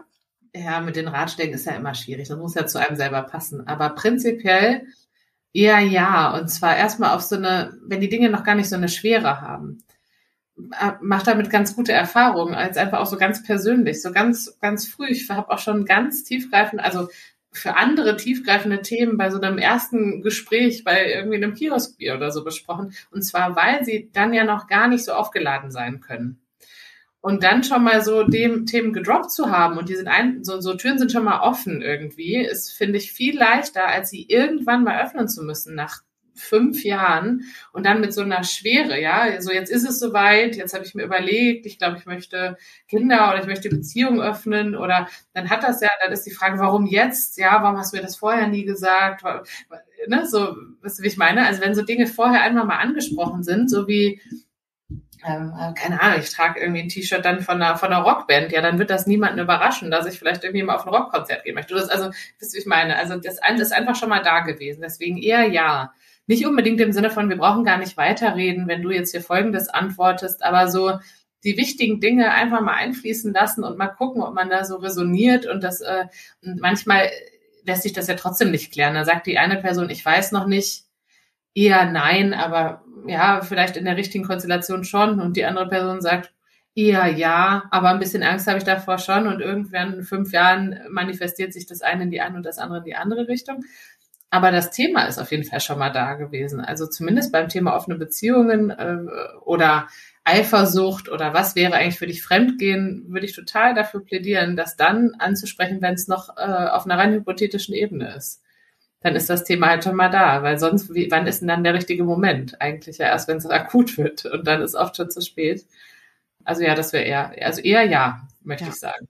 Ich finde, es klingt auch eher so nach einer Offenheit, die jetzt nicht sofort irgendwie ein, ein Statement, wo man hier gemeinsam einen Vertrag unterschreibt oder so, äh, nach sich zieht, sondern eher eben äh, schon früh so ein bisschen gucken lässt, wie tick ich so, wie stehe ich so in der Welt, äh, wie treffe ich auch meine Entscheidung. Es gibt ja zum Beispiel Menschen, die sagen, die haben ganz klare Vorstellungen, was sie in ihrem Leben haben müssen und was, oder mm, es gibt auch Menschen, die glauben, es gibt den einen richtigen Partner oder danach nie wieder einen oder was weiß ich. Also so sehr klare Vorstellungen. Und Menschen, für die ist das viel mehr Verhandlungssache oder mal gucken, was so kommt. Und darin sozusagen nicht davon auszugehen, dass der andere schon wissen wird, dass das wohl für einen wichtig sein wird, sondern dass es ne, einfach mehr ohne sofort klare Antwort zu fordern, ein bisschen von dem eigenen gucken zu lassen, ist sicherlich eine total gute Idee das ist eigentlich auch so, äh, auch erstmal ein Interesse aneinander, ne? Wie tickst du, was bewegt dich, äh, was bewegt dich vielleicht auch nicht oder was macht dir Angst und so. Und dann darf man, finde ich, auch aus, also vielleicht bin ich dafür auch zu sehr Psychotherapeutin, dass ich einfach ohnehin immer so die, die, die dicken Dinge frage, aber das war aber, glaube ich, auch schon immer so. Also vielleicht bin ich auch deswegen Psychotherapeutin geworden. Aber eine Frage, die ich gerade noch habe, ist, das passt vielleicht zu der Folge, wo wir mal zusammen eingeladen waren, Tina, zu dem Bindungsangst spreche ich fließend, ähm, ähm, können wir auch nochmal verlinken, aber da war ja auch die Frage, was ist denn mit Bindungsangst und hat das, äh, ist das am Ende dann die Angst vor Trennungen? Und ähm, was sagt ihr zu diesem, wir haben es noch nicht definiert, also wir heißen noch nicht Beziehung, zu dem Trend von, wir haben es nicht definiert und wollen das auch nicht definieren. Ähm, denkt ihr, das hängt mit der Trennungsangst zusammen? Oder was, warum ist das so ein so ein wichtiges Thema, dieses, wir haben es noch nicht definiert. Ich glaube, dass das für viele Menschen ein Schutz ist, sich abgrenzen zu dürfen. Ich will das jetzt auch gar nicht unbedingt so auf die Geschlechter so aufteilen, aber dass äh, mit so einem Bild, ich bin jetzt in einer Beziehung, ganz viele Erwartungen und Vorstellungen und vermeintliche Verpflichtungen und äh, Ansprüche und so weiter ähm, im Raum sind, wo manche Menschen wirklich auch Schwierigkeiten haben, da Nein zu sagen. Also wie das äh, Still-Face-Experiment so schön zeigt, äh, ne, das Bindungsbedürfnis haben wir alle. Ich glaube, kein Mensch möchte keine Bindung, aber äh, Bindung kann halt auch sehr bedrohlich werden oder eben auf unterschiedliche Art und Weise. Eine Variante wäre, wie du gerade sagtest, äh, die Angst davor, schnell wieder verlassen zu werden. Ich lasse mich lieber gar nicht drauf ein, weil ich werde, ich kann dem nicht vertrauen. Eine andere Möglichkeit, die ich halt auch öfter ja mitbekomme, als was dann so unverbindlich wirkt, eigentlich eben so ein Vorbauen ist, dass wenn ich mich verpflichte sozusagen, dann darf ich nicht mehr Nein sagen, dann geht es nicht mehr um meine Bedürfnisse, dann muss ich nur noch den, den, die Bedürfnisse des anderen sozusagen äh, befriedigen oder den anderen irgendwie glücklich machen. Und dann sage ich lieber von vornherein, verspreche ich mal nichts, dann kann man auch mir da keinen Vorwurf machen oder mich nicht da so, äh, ne, so in die um das nochmal ganz kurz einzuwerfen, sorry, ich wollte, wollte ich nicht unterbrechen, aber was ja auch ähm, tiefenpsychologischen Thema sein kann bei den äh, Nähe-Distanz-Konflikten, ist äh, nicht nur die Angst vor der Distanz der plötzlich, sondern auch von der Nähe. Also dass, ähm, dass man sagt, wenn jemand ein, da spricht man von niedriges Strukturniveau, wir übersetzen das ja immer in der Werkzeugkoffer der Ne, der, der Psychologie, was habe ich so, um mich abzugrenzen und die Welt zu verstehen und um irgendwie mit Dingen umzugehen, dass auch, wenn man keine gute Trennung hat zwischen ich und du, mhm. das invasiv sein kann, wenn jemand zu kommt. Ne? Also auch das zu Suizidalität oder Depression führen kann, wenn jemand äh, einfach einfach ein Stück zu nahe kommt und man das gar nicht so kennt, ja, und dass da irgendwie keine und das so verschmilzt und das kann so wie so eine Kernschmelze irgendwie dann Absolut. reaktivieren. Also es gibt ja viele Menschen, die dann auch, also man, man spricht ja manchmal davon, sich auch in einer Beziehung so zu verlieren. Das kann auch tatsächlich in einer Art sein, sich selbst auch nicht mehr spüren zu können. Also dann nicht mehr, ähm, das ist nicht selten auch, gerade auch wenn zu diesem Thema bleibe ich oder gehe ich oder was empfinde ich überhaupt, ist das manchmal auch das Unvermögen in dieser Nähe überhaupt noch klar zu empfinden. Also sich selber, seine eigenen Bedürfnisse, seine Grenzen, aber auch zum Gegenüber. Dass das dann sehr konturlos irgendwann so, so werden kann. Und das ist ja ein ganz bedrohlicher Zustand auch. Also sich selbst dann, ne, das selbst so zu verlieren. Ich weiß nicht, ob das jetzt tiefenpsychologisch richtig verwandt ist, aber du weißt, was ich meine. Also das ist halt, diese Se Menschen verwechseln, dass die Sehnsucht nach dieser Verschmelzung und die Sehnsucht nach dieser Erfüllung in der, ne, in der erfüllten Liebe ist nicht das gleiche, wie wirklich jemanden dann in der Nähe zu begegnen. Das ist dann ein, mit Sicherheit oftmals eher total ambivalenter Zustand, der mit sehr vielen Ängsten einhergeht. Und das ist nicht nur schön. Ne, das ist äh, sicher auch schön, aber ja, nur weil ich mich so stark nach, etwas sehne und mir das in so den schönsten Farben so ausmale, wie, wie ne, erlösend das so sein kann, heißt nicht, dass das dann wirklich so ist. Wenn dann der reale Mensch in der Begegnung dann da ist, begegne ich mir auch selbst und muss mich dann verletzbar zeigen und ne, muss mich auf einmal doch abgrenzen können. Ne? Was ist denn, wenn man sich dann gefunden hat und man ist ganz doll verliebt und alles passt so wunderbar und dann kommt der erste Moment, wo man merkt, boah Mensch, ich möchte doch eigentlich lieber mit meinem Kumpel ins Kino, als heute Abend mit dir auf der Couch sitzen. Und oh mein mein Gott, dann muss die, ne, dann kriegt das dann den ersten kleinen Knacks sozusagen, dieses, äh, dieses Verschmelzungsideal dann muss man schon auch ein bisschen innere Reife haben und auch die Fähigkeit, seine Emotionen zu regulieren und den Ball flach zu halten, das dann, ja, so auf so realistische Füße zu stellen, sozusagen. Und das ist dann auf jeden Fall nicht nur einfach. Gab es denn, Ricardia, bei dem Buch ein Fazit? Ich hatte so beim Zuhören rausgehört, das Fazit ist eher ich weiß nicht, dranbleiben, also nicht den Kopf in den Sand und irgendwie äh, offen bleiben für, für neue Erfahrungen und sich mit dem Thema Beziehung und auch dem Risiko der Trennung weiterzuentwickeln und, ähm, und irgendwie nochmal auf andere Menschen zu treffen? Oder was war so dein, dein Fazit? Hm, vielleicht muss ich dazu kurz zurückgehen, ein, zwei Schritte. Das Buch ist ja so aufgebaut, dass es dich da abholt, wo du bist. Eventuell denkst du gerade über eine Trennung nach oder du bist gerade mittendrin oder es ist die Zeit danach. Und so ist das Buch gegliedert. Das heißt, wenn man überlegt, dass der letzte Teil die Zeit danach ist, dann geht es, wie du schon richtig sagst, darum, okay, wie kann ich weiter vorwärts gehen? Was sind jetzt die Dinge? Jetzt ist es alles passiert. Ich habe auch akzeptiert, dass es ähm, vorbei ist. Aber was sind die Dinge, um die ich mich jetzt kümmern kann, jetzt wo diese Beziehung wirklich vorbei ist. Und ich will das Fazit natürlich nicht vorwegnehmen, aber es geht darum, wieder Liebe zu finden zu sich selber und eben auch zu anderen Menschen. Und dass die Trennung absolut ein Katalysator dafür sein kann, das eigene Leben nochmal so viel wertvoller und so abzuleveln, dass du es eigentlich gar nicht mehr erkennst, wie äh, wenn du es vergleichst zu dem Leben, das du vorher hattest. Auch ich als Mensch, ich habe mich so drastisch geändert seit einer bestimmten Trennung, die eben ja so herausfordernd war. Also ich, wenn ich Leute aus dieser Zeit treffe, dann denke ich manchmal, mein Gott, wer war ich denn da? Was für Konversationen habe ich denn geführt und warum? Und das ist ähm, mitunter erschreckend manchmal, weil manchmal möchte man vielleicht zu diesem Menschen zurück, weil der war jünger oder hat diese Sache da nicht erlebt. Aber warum sollte ich zu dem Menschen zurückgehen, der ich war? Dann stehen mir ja nur die ganzen Fehler, wenn man sie so nennen möchte, wieder bevor.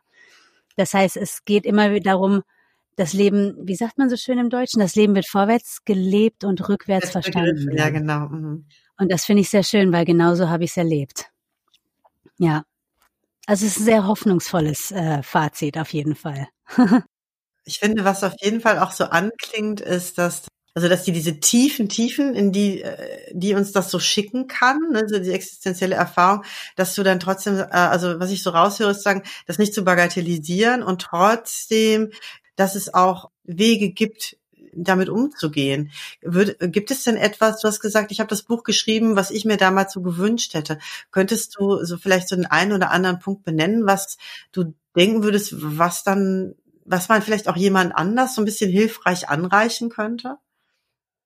Zwei Dinge, zwei Hauptdinge. Das eine ist logistische Unterstützung. Also zum Beispiel steht in dem Buch, wenn du verheiratet bist und dich trennst von einer Beziehung, die toxisch ist, was deine ersten drei Anrufe sein müssen, weil du musst jetzt nach der Trennung ganz schnell sein. Denn alles, was in den nächsten Wochen passiert, wird dein gesamtes Leben entscheiden, wie deine finanzielle Situation aussieht, wo du wohnst, wo deine Kinder leben, wer das Aufenthaltsbestimmungsrecht hat, hast du noch ein Auto oder nicht. Das sind alles Dinge und jetzt musst du schnell sein, wenn es nicht gut auseinandergeht. Ne? Das ist die, die Einschränkung. Das ist das eine, dass da ganz viel so praktische Dinge sind. Pass auf, vergiss das, das und das nicht.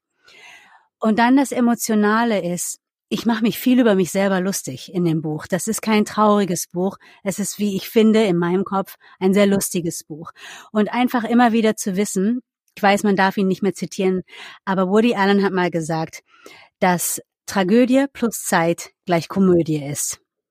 Und genau so ist es ich habe mich manchmal scheckig gelacht, mhm. weil ich habe dann zum Beispiel ein Buch über Narzissten gelesen und dachte, mein Gott, lesen die alle im gleichen Handbuch? Das ist ja exakt das, wie der Mensch sich verhalten Das gibt's. Mhm. Ich habe laut gelacht, mhm. weil ich dachte, wie geil, voll auf den Leim gegangen, hätte ich nicht gesehen und anscheinend ist das serienmäßig so. Jetzt mal ganz banal äh, gesagt, ne? Aber immer wieder zu sagen, hier ist auch was Lustiges, hier ist auch was, was ich lernen kann und was ich mit Humor irgendwie behandeln kann und nicht immer dieses, ja, dieses Wort Trauma, das so wahnsinnig viel auftaucht. Klar, es ist traumatisch, aber Trauma ist auch dazu da, um dieses, dieses kluge Lachen, diese, klug, diesen klugen Humor zu entwickeln. Für mich ist das ganz wichtig. Ich habe da eine Stand-up-Comedy draus gemacht, irgendwann aus der, aus der Erfahrung und auf der Bühne vorgetragen.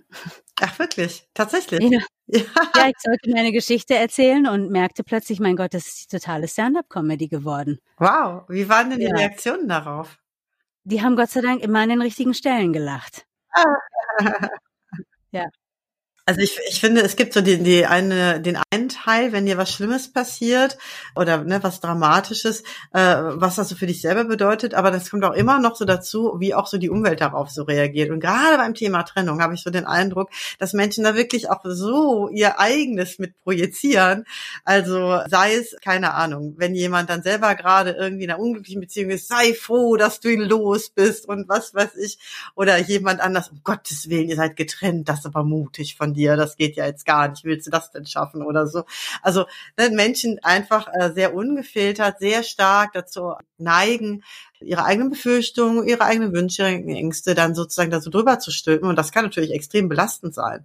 Äh, es ist generell, ähm, ne, Katrin, haben wir letztes Mal über Krisen ja auch schon mal gesprochen in der letzten Folge und auch über äh, Toxic Positivity in Krisen. Wir können vielleicht nachher nochmal über Toxic Positivity bei Trennungen oder so vielleicht sprechen oder welche Sprüche nicht gut sind. Aber ähm, dass das äh, ja, irgendwie irgendwo anders wartet jemand Besseres. Oder? Ja, ja, ja, ja, genau. Also solche, solche Geschichten. Aber das, ähm, na, jetzt habe ich wieder den Faden verloren. Na, was wollte ich gerade sagen? Toxic Positivity in Trennungen? Dass genau wie Menschen darauf reagieren, dass man, dass, dass es natürlich einerseits gut ist, darüber zu sprechen, wobei ne, wir in der letzten Podcast-Folge auch nochmal festgehalten haben, dass es auch jetzt da nicht einen Zwang gibt, alles sofort durchzuringen, sondern dass man auch sehr funktional auch mal was vermeiden darf oder sich auch mal ablenken darf, wenn es schwer ist. Ne? Also es muss nicht immer alles mit der Brechstange jetzt hier äh, und alle, ich sag mal, in Anführungsstrichen Kindheitstraumata gleich mit irgendwie aufgewühlt werden, sondern es kann durchaus funktional sein. Zum Beispiel auch mit Humor, wie du das irgendwie so ehrlich beschreibst. Das ist ja auch im Prinzip, manche könnten sagen, das ist ja eine Abwehr von den äh, Gefühlen. Ja, aber doch eine hochfunktionale. Also, ne, das macht dich, das wird dich doch wahrscheinlich irgendwie sehr ja, wieder eher in Balance bringen. Also von daher vielleicht auch nicht so schlecht ist, sich auch zu überlegen, mit wem spreche ich drüber. Also nicht jeder kann das auch gleich gut halten. Also wenn du getrennt bist, würde man ja denken, oh, dann haben die Menschen ja Mitgefühl und dann sind die jetzt besonders für dich da. Hm, es kann auch sein, dass denen das so Angst macht dem einen oder anderen oder so, äh, ne, was was das macht, dass da ganz komische Reaktionen kommen. Und das möchte ich jetzt, also jetzt nicht so pessimistisch sein, aber ich glaube, auch da ist es gut, einen realistischen Blick zu haben, dass Menschen da auch menschlich drauf reagieren und dass es dann auch ganz gut ist, auszuwählen, mit wem man, in welcher Phase zumindest. Und vielleicht einfach äh, versuchen zu sagen, was man braucht. Ich glaube nämlich, also im Durchschnitt sind wir Menschen in, in, in, in meiner Bubble ähm, oder in, in, in, in der gerade deutschen Gesellschaft so, wo ich meine, dass ich das beurteilen kann, glaube ich, unglaublich schlecht auch überhaupt im so Halten von Gefühlen. Also es gibt wirklich viele Menschen, die nicht gut zuhören und einfach halten können. Und dann kommt entweder, ne, das haben wir jetzt auch in verschiedenen Podcast-Folgen gehabt, bei mir war das so und so. Oder ach komm, das wird schon wieder. Oder sei nicht so traurig, ähm, lass uns was Witziges machen und so. Also, also irgendwie dieses Dasein und halten und einfach mal gucken, was braucht die andere Person, das ist gar nicht so ein weit verbreiteter Skill. Leider, weil ich glaube, das würde uns einem gesamtgesellschaftlich psychischen Wohlbefinden äh, weiterbringen, wenn wir das alle ein bisschen mehr lernen würden, wie, wie man so versucht zu halten.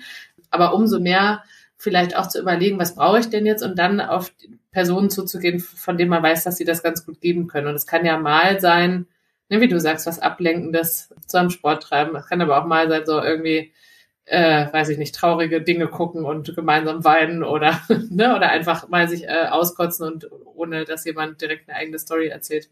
Oder einfach nur zusammen sein und nicht reden müssen und dem Menschen eine Suppe kochen oder so. Also Genau, also das, äh, wie, wie, du schon sagtest, dass es halt wirklich darum äh, geht zu gucken, was braucht jetzt der andere gerade und es und diese ähm, gut gemeinten Sätze, die schnell die traurige Stimmung irgendwie vertreiben sollen, doch eher na, da, da therapiert man sich eher selber mit, oder? Ne? Da möchte man doch eher selber irgendwie ähm, das Unangenehme nicht so aushalten. Also ja, ich finde, hattest du schon so ein paar gute Klassiker dabei, aber auch zum Beispiel den Ex-Partner schlecht zu machen. Selbst wenn der sich nicht gut verhalten hat, ne? selbst wenn er vielleicht fremdgegangen ist oder irgendein Versprechen nicht eingehalten hat, sollte man sich, glaube ich, doch dafür hüten, den Menschen, also den Partner des anderen also ne, der, der jetzt gerade äh, getrennt ist, dann irgendwie wild zu beschimpfen oder schlecht zu machen. Denn es ist ja dennoch der Partner gewesen und Teil des Lebens. Und es ist ja trotzdem auch, ne, das ist nochmal ein Riesenunterschied, ob dann die Person selber schimpft oder ob man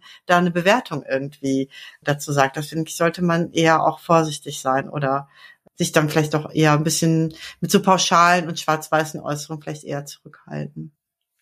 Was ich manchmal noch auch ganz hilfreich finde, äh, ist äh, also ab einem gewissen Punkt, ich weiß nicht, Ricardo, ob du das irgendwie auch hattest in deinem Abschiedsprozess, wenn der Schmerz zu groß ist, dann äh, kann das ja auch dazu führen, dass man dann doch die Ex-Beziehung unbedingt zurückhaben will oder mit der Schmerz vorbeigeht und in dem Zuge das so idealisiert, also das viel, viel besser sieht, als es eigentlich war. Äh, einfach damit eben äh, man diesen Schmerz nicht mehr so spüren muss. Und ich habe da mal in, in so einem Blogartikel mal so verschiedene Kriterien oder, oder Lebensbereiche sozusagen, ähm, so als Reflexionsanregung mal aufgelistet, ob das denn wirklich so gut passte. Wie oder wie gut passte man zusammen tatsächlich, wenn es darum ging, keine Ahnung, Umgang mit Geld, Kuscheln, körperliche Nähe, Humor, Sexualität, mein Freundeskreis, Karriere, wo man gerne in Urlaub fährt, was weiß ich, äh, ne, wie man den Sonntag gerne verbringt. Ob das jetzt wirklich in allen Bereichen wirklich so fantastisch passte und man da, oder ob das nicht vielleicht doch auch ein bisschen verzerrt ist sozusagen durch die, durch den, ähm, durch die Dramatik der Situation. Und das kann dann manchmal helfen. Total. Ich würde gerade noch eine Sache, eine konkrete einwerfen und ich glaube, dann, dann war es das auch an, an Dingen, die mir so ganz konkret durch den Kopf gehen.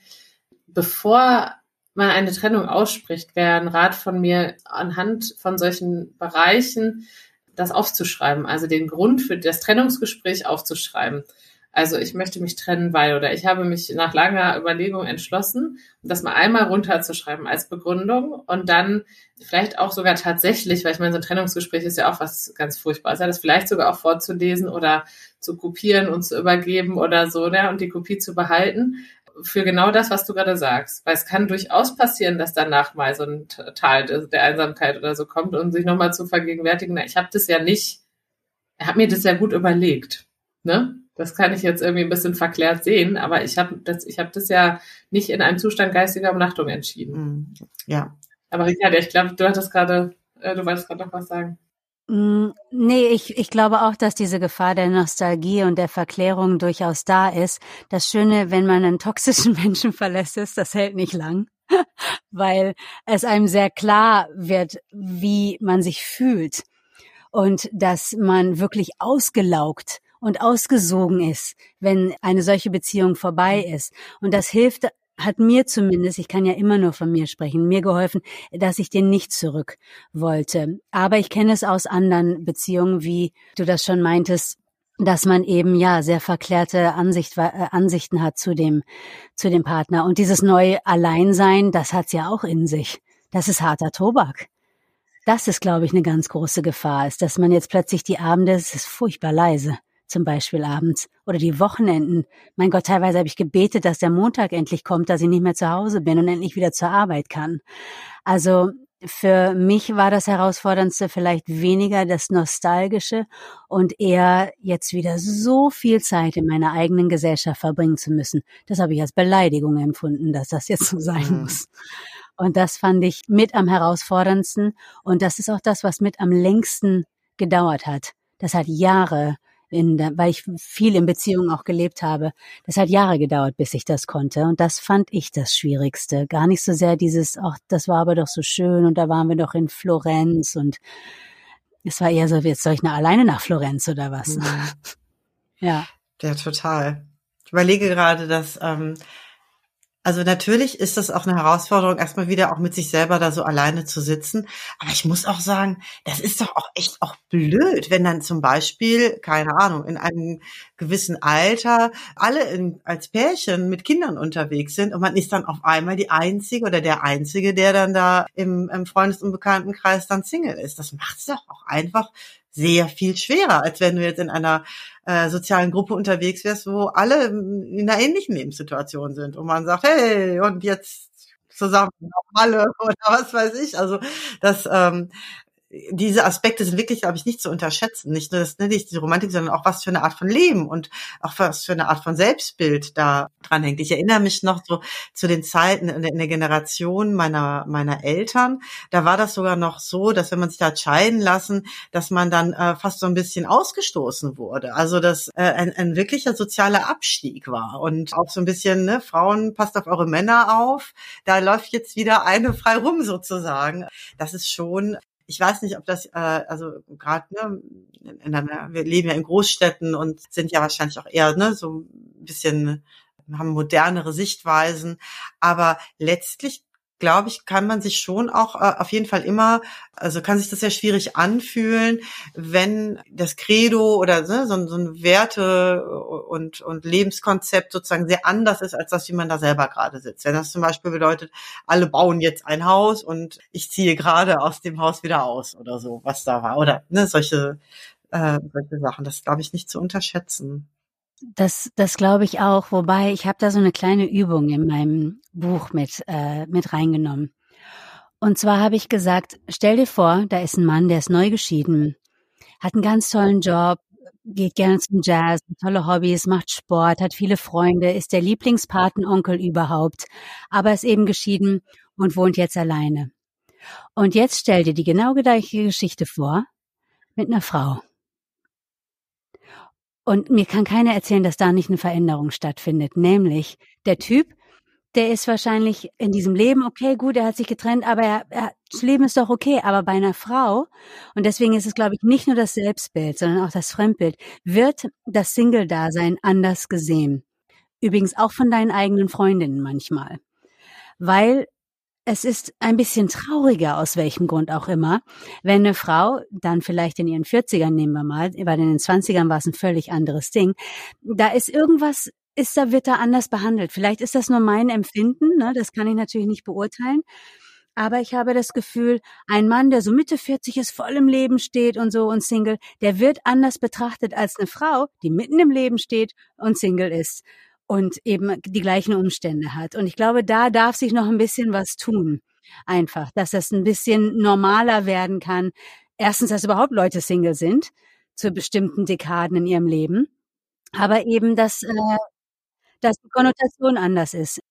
Oder auch durchgängig. Also auch, ich kenne äh, durchaus selten, aber auch Leute, die sagen, ich bin ganz bewusst Single, möchte es, glaube ich, sogar bleiben.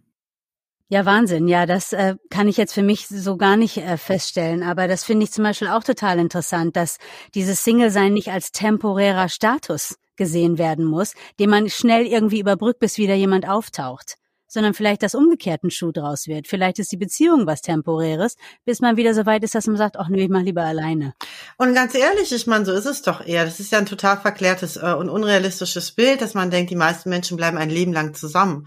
Seitdem wir so alt werden, wie wir alt werden, nämlich irgendwie 80, 90 und nicht nur 35, äh, leben wir eher in Zeiten von einer seriellen Monogamie. Also keine Ahnung, ein paar Jahre ist man zusammen, dann trennt man sich wieder und dann ist man ein paar Jahre mit jemand anders zusammen. Das ist ja eher das Haupt Beziehungs- oder zumindest ein sehr weit verbreitetes. Und nichtsdestotrotz bleibt aber dieses Ideal, was angestrebt wird, ist dieser eine Partner. Und es ist ein Scheitern, wenn das nicht funktioniert hat.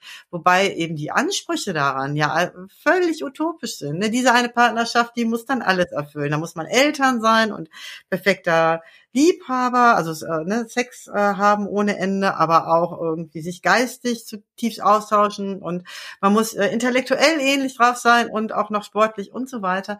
Und das ist ja total überhöht und wahnsinnig unrealistisch. Also wenn man es überhaupt ein paar gute Jahre miteinander schafft, kann man doch schon sagen, ja, nee, aber mal ehrlich, das ist doch schon schwer genug.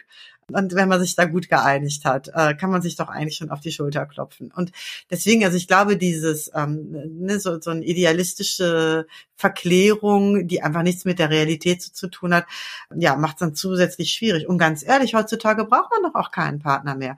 In der Generation meiner Mutter war das auch wirtschaftlich auch noch anders. Ne? Da war eine Frau alleine auch wirklich, äh, das war in den 70ern durfte der Mann ja auch noch der Frau verbieten, arbeiten zu gehen, zum Beispiel. Also einfach um noch mal so diese Positionen so zu miteinander zu zeigen. Heute braucht man keine Beziehung. Man hat zum Teil ja wirklich ein ganz tragfähiges Netz von, von äh, Menschen um sich herum. Die sind vielleicht viel verlässlicher als irgendein Beziehungspartner, der mal kommt oder ne, mal geht, wohin er will oder so. Das, also da sind äh, solche schablonhaften äh, Stereotypen Bilder, die eigentlich ja, wo sich das auf jeden Fall mal lohnt zu hinterfragen.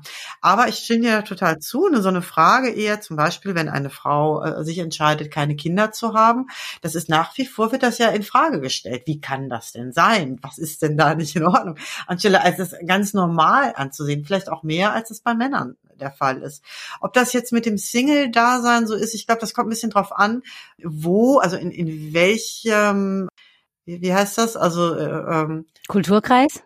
Ja, so ein bisschen, das ist, da gibt es kulturelle Unterschiede auch tatsächlich. Es gibt also sicherlich auch Orte, an denen Männer in den 40ern komisch angeguckt werden, wenn sie da diesen Status sozusagen nicht haben ich, äh, ich meine schon zu verstehen, was du da meinst. Dass, also dieses, dass der Frau im Prinzip immer noch eher die Bindungsseite zugesprochen wird und nicht die Autonomieseite. Ne? Dass die Frau eher dafür da ist, eher ihren Sinn, ihre Erfüllung darin findet, in funktionierenden Beziehungen, in, in äh, Geborgenheit initiieren, ne? in äh, irgendwas familiäres zu erschaffen und nicht so sehr in dem risikobereiten, abenteuerlustigen, ich ziehe in die Welt und ich erprobe mich und ich bin vielleicht auch der Eremit auf dem Berg und finde da meine Erleuchtung oder so, ne, dass das in den Bildern, die wir so präsentiert bekommen, nach wie vor das weniger weiblich äh, zugewiesen wird. Und das ist auf jeden Fall ganz klar ein Sexismusproblem, natürlich. Ja. Ist auch einfach nicht so. Kann ich jetzt als, äh, aus meiner Praxis verraten. Es ist nicht so, dass Frauen sich mehr Beziehungen wünschen und Männer weniger. Oder dass ja äh, Frauen trauriger sind, wenn es auseinandergeht. Im Gegenteil. Also äh, im Gegenteil heißt vielleicht eher, äh, Männern wird manchmal weniger der Raum dazu gestanden und die haben vielleicht auch manchmal etwas nicht so gut lernen können, mit Gefühlen umzugehen und dann äh, gestaltet sich das unter Umständen eher auch noch schwieriger mit traurigen Gefühlen, ja, das so zu handeln. Wobei sich das auch gerade wandelt. Aber diese, ich kann da auf jeden Fall bestätigen, dass es einfach Stereotype Quatschbilder sind, die mit Menschen nichts zu tun haben. Das sind doch Individuen und äh, ja. Also hurra für die Frauen äh, mit 40, die sich entscheiden, jetzt ihr, ihre abenteuerlichen Wege alleine zu gehen. Da stimme ich zu. ja, dann äh, ist das vielleicht unser, unser natürliches für die persönlichen Lebensentwürfe mit einem Hauch Feminismus, der natürlich auch immer gut für Männer ist. das, das werde ich auch Männer dürfen genauso abenteuerlich ihre Wege gehen. Oder sich ganz toll die Beziehung wünschen. Genau. Ähm, ja, schön, dass du zu Besuch warst, Ricarda. Danke, dass ich hier sein durfte. Und äh, ja, danke dir, Tina, und bis, bis zum nächsten Mal. Und wie immer, ähm, ja, an alle, die zugehört haben, meldet euch bei Fragen, Themen, Wünschen, Feedback. Wir freuen uns immer, findet sich alles in den Show Notes und da verlinken wir natürlich auch nochmal alles, was es zu Ricardia zu wissen gibt. Yay, super. Vielen Dank. Danke euch. Ciao. Tschüss. Bis dann. Tschüss. So, mit Blick auf die Uhr machen wir heute an dieser Stelle einen Punkt. Sagt uns gerne, wie ihr es fandet. Wir freuen uns über eure Rückmeldungen, Kommentare und Bewertungen. Das war's also von uns für heute. Mehr von Katrin gibt es bei LinkedIn und bei katrin-terwil.de und mehr von mir zu lesen gibt es bei soulmates.berlin und folgt mir gerne bei Instagram. Da bin ich Soulmates Berlin ohne Punkt dazwischen. Dann bis zum nächsten Mal.